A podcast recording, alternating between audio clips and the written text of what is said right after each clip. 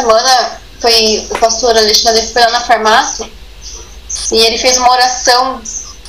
E eu, quando as pessoas oram, eu presto muita atenção no que elas falam, sabe? E no jeito que eles oram, né? Eu gosto de prestar atenção.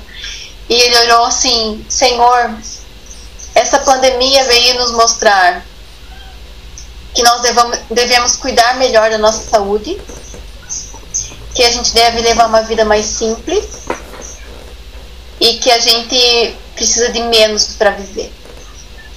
Eu uhum. falei, caramba! E aí, essa palavra ficou na minha cabeça a semana inteira. Uma vida mais simples, saúde. E eu comecei a prestar atenção na minha oração, né?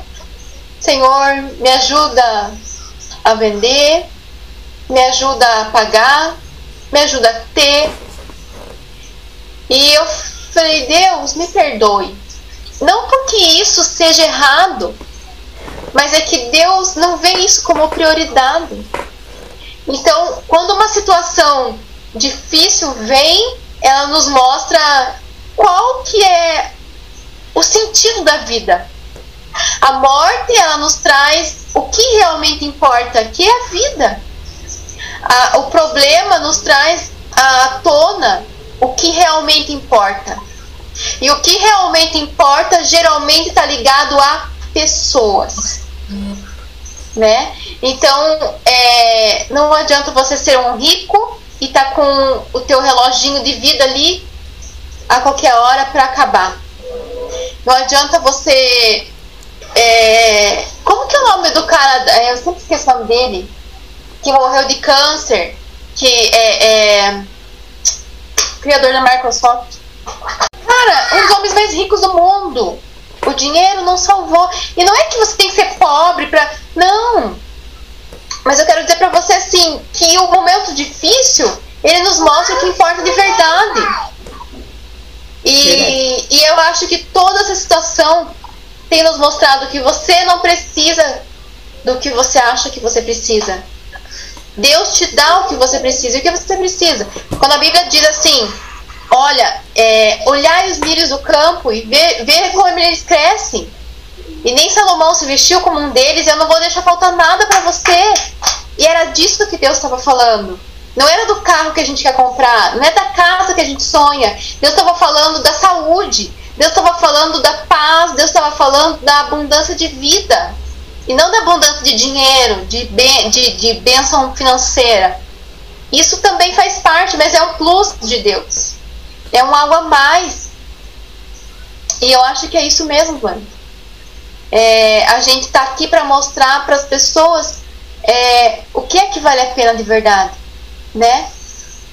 E ontem morreu Ontem ou hoje morreu Ari?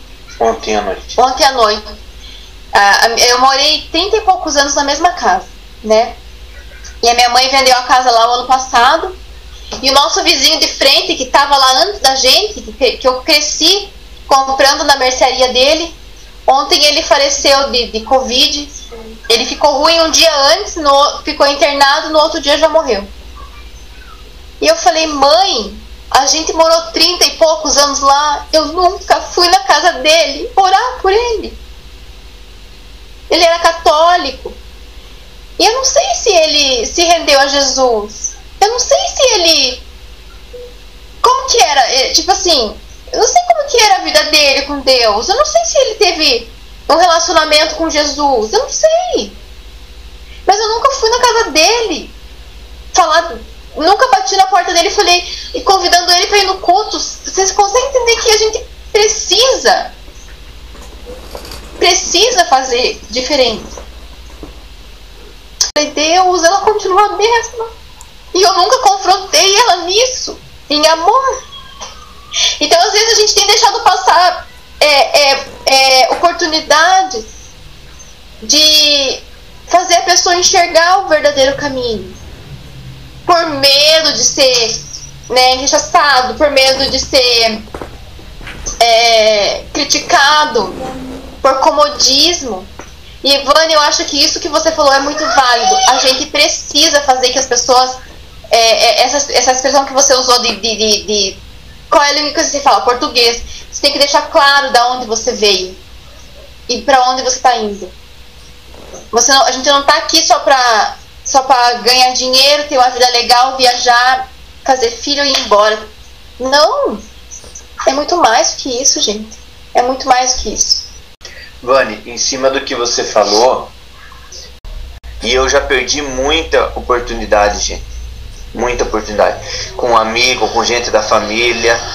E Deus coloca as pessoas na nossa vida para a gente abrir a boca e falar, porque a gente conhece a palavra. Realmente a gente não está aqui para andar de terno, gravata, carrão, viajar. A gente está aqui, a gente está sendo testado aqui.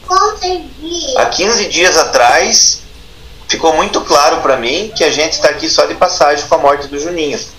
Que a gente, esse lugar não é nosso porque aqui é um lugar que quando a gente perdeu o Juninho eu fiquei assim desesperado, mesmo conhecendo a palavra, a dor foi tão grande e é ainda hoje, todos os dias para mim, que eu fico pensando esse lugar não é para nós. Eu falei para Fer, falei amor, se Jesus levar o Juninho, esse lugar não é para nós. A gente tá de passagem, porque a gente tá sofrendo muito pela partida dele. E onde ele está, ele está bem melhor. Sim. Então a gente precisa fazer a nossa parte aqui, porque Deus tem colocado pessoas vai criar várias situações para a gente falar do amor dele, né? Exortar muitas vezes, né? A gente tem que pedir sabedoria, mas a gente precisa abrir a boca e falar, porque senão a gente depois carrega algo que que não precisa. Ah, deixei para depois, pode ser tarde, entendeu? Eu lembro de eu trabalhei com a Kátia bons anos, né, Kátia? Nós, eu de frente para ela. Nossa mesa era de frente. E eu lembro que foi bem no começo do casamento. E no começo é difícil, né, gente? e eu lembro que eu me aconselhava com ela e ela sempre me confrontava, assim, né? E eu e ela, a gente sempre conversou muito na lata, então ela me confrontava.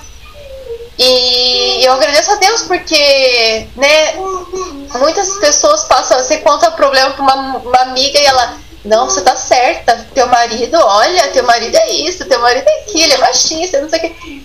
E ela me fazia ver os meus erros. Né? E eu agradeço a Deus por isso, porque a gente precisa ser luz mesmo na vida das pessoas, né? E... Obrigado, Kátia. Toma. Amém.